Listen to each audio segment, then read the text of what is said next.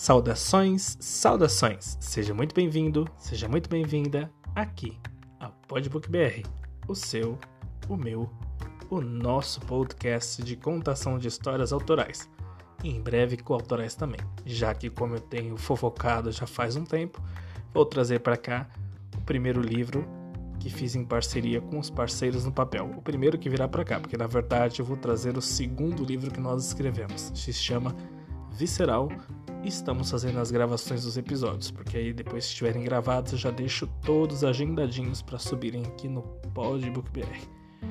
Pois bem, aqui no Podbook BR nós trazemos crônicas, poesias, contos, até então não é novidade para ninguém, certo? E vocês podem notar que nós tivemos algumas séries aqui, como por exemplo foi o caso da série Opostos. Mas tem outra série que eu estou fazendo a cada um mês. E assim, a razão de ser dessa série até que não é muito boa, porque ela fala sobre a guerra na Ucrânia. Pois bem, Mariupol, Deliatin, Kharkiv, Bucha, Kramatorsk, Odessa são algumas das cidades onde aconteceram atrocidades lá na Ucrânia, e são justamente cidades onde foram ambientadas as histórias que levam o nome das mesmas. Hoje, a guerra da Ucrânia está prestes a completar quatro meses, ou está completando quatro meses, que pode ser que esse episódio chegue até você no dia 23 do 6 ou no dia 24, mas enfim. Então eu trago mais dois novos contos que já estão preparados sobre acontecimentos que se passaram lá na Ucrânia entre o terceiro e o quarto mês de guerra. Será que você consegue localizar qual foi a fonte de abre aspas, inspiração, fecha aspas, para essas histórias? Então é isso aí. Acomode-se bem, abra os seus ouvidos e boa viagem.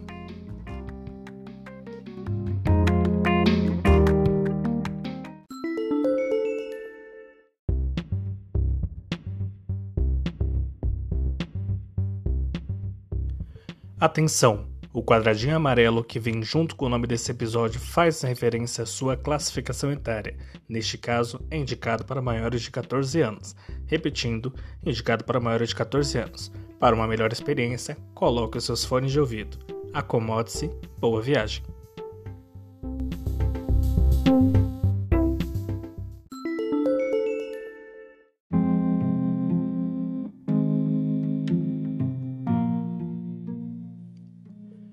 Kerson. Anatoly estava parado embaixo de uma parede. Dali de onde estava, podia ver, com a ajuda de um binóculo, o prédio da antiga prefeitura no horizonte, tomado, e agora com a bandeira tricolor russa, hasteada em Kherson. A tomada da cidade foi logo no começo da guerra. Era ainda dia 3 de março poucos dias após os primeiros mísseis russos começarem a cair na periferia. Anatoly sabia muito bem, afinal, sua casa foi um dos primeiros depósitos de munição da nação vizinha. E, por azar ou por sorte, a casa ficava a pouquíssimos metros de um centro de comando ucraniano. Logo, fazia todo sentido que recebesse muita munição russa logo no começo do ataque. Do outro lado da rua, alguns soldados russos conversavam entre si, ouvindo que um deles confidenciava que ouvia pela rádio. Anatoly entendia tudo, era fluente no idioma deles, como diversos outros residentes. E a escuta francesa ajudava e muito na amplificação do áudio do outro lado.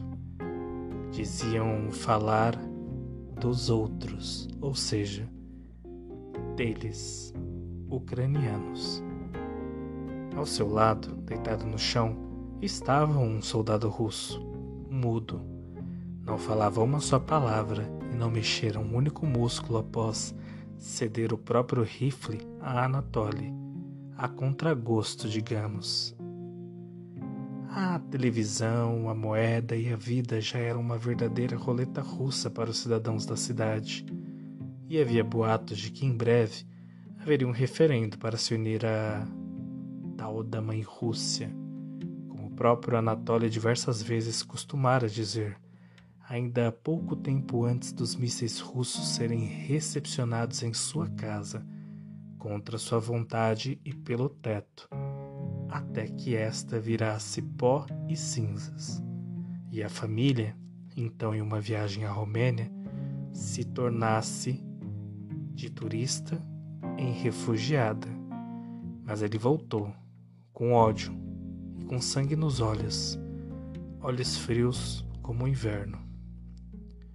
Ao seu lado, o soldado russo que matou na aproximação de um contra-ataque rasteiro estava frio. Ele era apenas um soldado avançado, em meio a outros que certamente vinham mais atrás. Não podemos humilhar os russos. Os ucranianos deviam entregar alguns territórios para apaziguar o Kremlin, dizia a voz francesa através da rádio que os inimigos ouviam. Com nojo, Anatoly removeu o aparato entregue por Paris do seu corpo. Queria enfiar no traseiro do soldado morto, mas resolveu jogá-lo no rio próximo. Pegou a sniper e fez mira nos soldados do outro lado da ponte. Eram seis ou sete. Tinha certeza de que após matar um deles, os demais ouviriam e podia denunciar a própria posição com este ato. Mas não era neles que pensava em mirar, e sim no maldito francês que ouvia da rádio. Torcia para aquela bala calar a boca dele onde quer que estivesse mesmo que isso fosse impossível.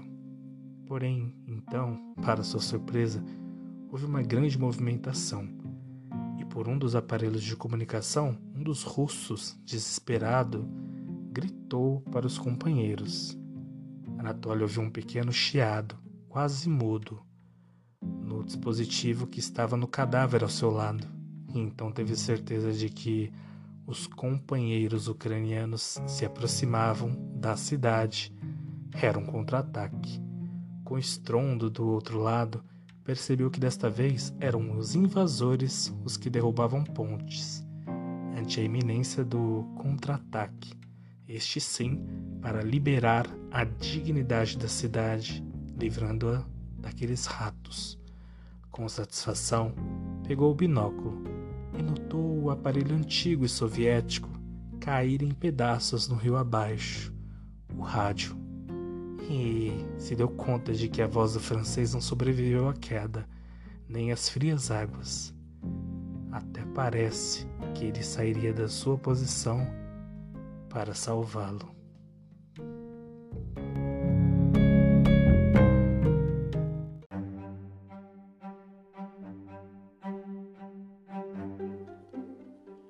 Severodonetsk.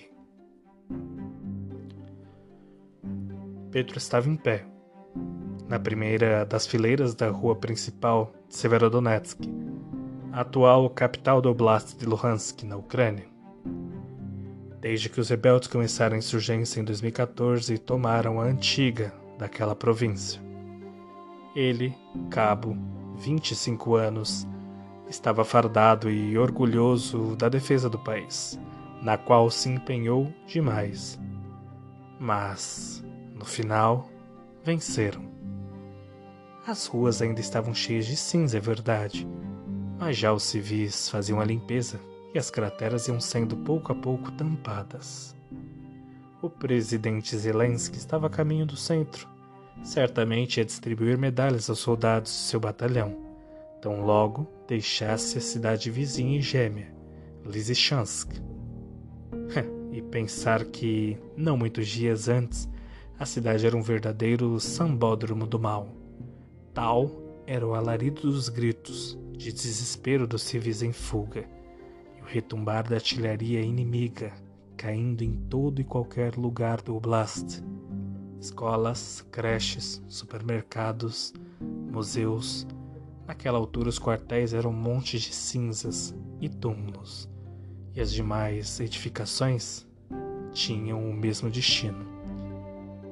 Soldados de várias idades tinham se acostumado a transitar como minhocas pelas trincheiras improvisadas, e a munição por muito tempo fora escassa, mas eram praticamente também o último lembrete de que aquela província era, seria e continuaria assim, ucraniana. E como a tal da capital da nação, ou seja, Kiev, não havia caído, Pedro e seu grupo tinham uma função de não deixar com que a regional Severodonetsk caísse. Pedro estava na primeira fileira, mas na verdade, àquela altura, notou que já estava sentado em uma cadeira. Tinha uma tipóia branca no braço esquerdo e a perna direita estava esticada, em uma posição cômoda, é verdade, para que o gesso não pegasse mais e não pesasse mais da conta, nem coçasse a sua perna.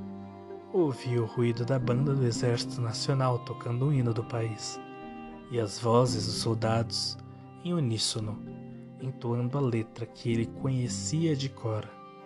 Reparou que, embora muitos prédios já estivessem coloridos e com reparos, outros, logo ao lado, continuavam em preto e branco, característica de um impacto, cheios de buracos de balas e verdadeiras crateras de míssil.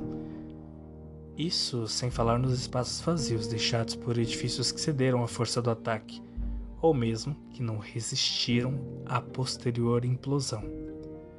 O fato é que tudo ficaria bem no final das contas, e do outro lado, lá da linha do horizonte, da cidade vizinha, viria a comitiva do presidente.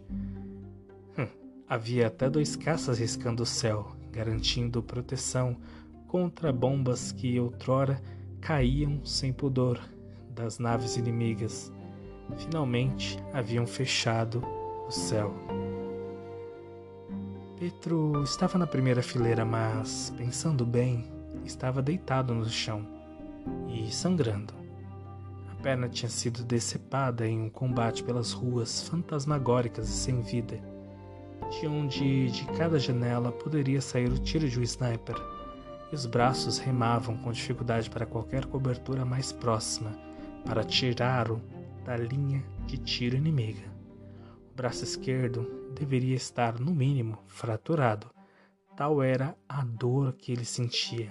Então, Petro notou que, ao lado dos soldados de batalhão que o arrastavam para um canto, haviam outros corpos, isso sim. Pedia água, enquanto notava que, por onde era arrastado, ficava o rastro vermelho vivo sangue. Os prédios não estavam sendo coloridos, tampouco era o som da banda nacional que tocava naquele momento. E nem os dois caças eram para guardar a segurança do presidente que supostamente estava em Lysychansk. É. Petro estava na primeira fileira e.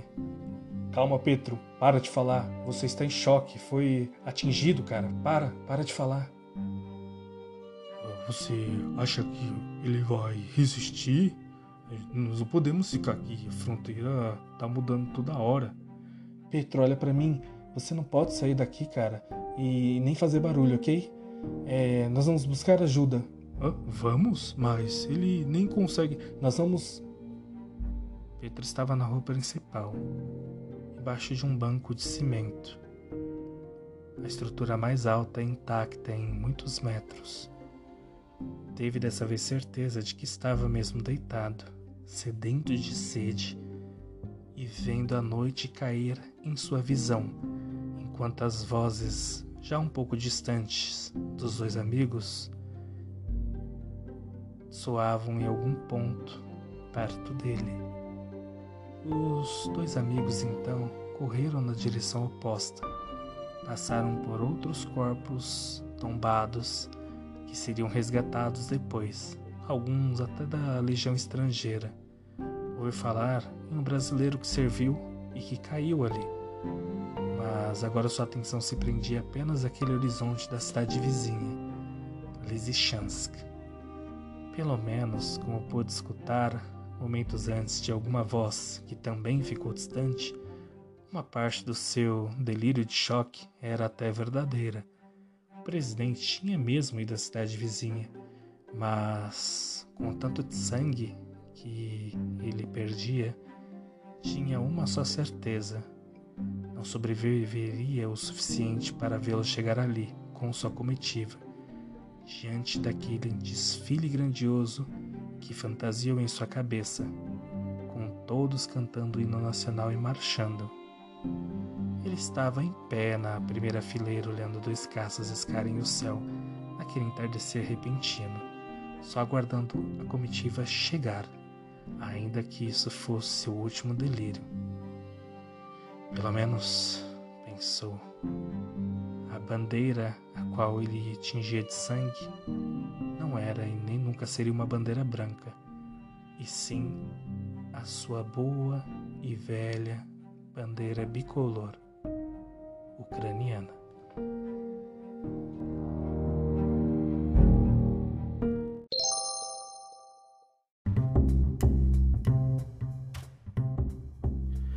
E é isso aí, pessoal. O episódio de hoje foi com esses dois contos, Severodonetsk e Kherson, duas cidades onde o exército ucraniano chegou até a fazer contra-ataques. Severodonetsk, inclusive, uma região muito crítica para o combate, epicentro desse combate, no momento que esse episódio está sendo gravado. É, e a guerra não é a única guerra do mundo, obviamente, mas ela afeta todo mundo, inclusive essa alta de preços que está tendo mundialmente não tem só a ver com a pandemia, mas também com a guerra, principalmente a parte dos alimentos. Não preciso nem falar isso aqui, que vocês já estão saturados de tantas notícias que estão sendo trazidas aí pelo jornal. E aqui no Podbook BR a gente está fazendo uma lembrança e ambientando contos nessas cidades, justamente para trazer à tona de uma maneira diferente coisas que acontecem numa guerra realmente, né? E vendo isso de um, de um modo alternativo. E se você gostou desse episódio, Compartilhe ele nos grupos de amigos, família, WhatsApp, Telegram e outras redes sociais. Você pode baixar também no seu aparelho. Não se esqueça de seguir aqui o podcast no seu reprodutor favorito. Tem vários reprodutores de podcast onde o PodbookBR está presente. E também seguir o Instagram, podbookbr. Ok? Você ainda tem a opção de enviar o e-mail com suas críticas, sugestões, perguntas também pelo Gmail. Nosso é podbookbr.oficial.gmail.com Aquele velho lembrete. Se você não viu ainda o meu livro Nós Pandêmicos, os nós que muitos de nós tivemos que lidar no novo normal, corra lá para o Amazon. Está disponível gratuitamente para quem tem o privilégio de ter a assinatura Kingdom Unlimited. Mas se você não tem esse privilégio, não se, não se preocupe, porque está por um preço bem bacana para quem não tem. Pode inclusive estar em preço promocional, que eu soube que vai entrar em promoção em breve. Então é isso, amigos. Aquele abraço e tchau, tchau.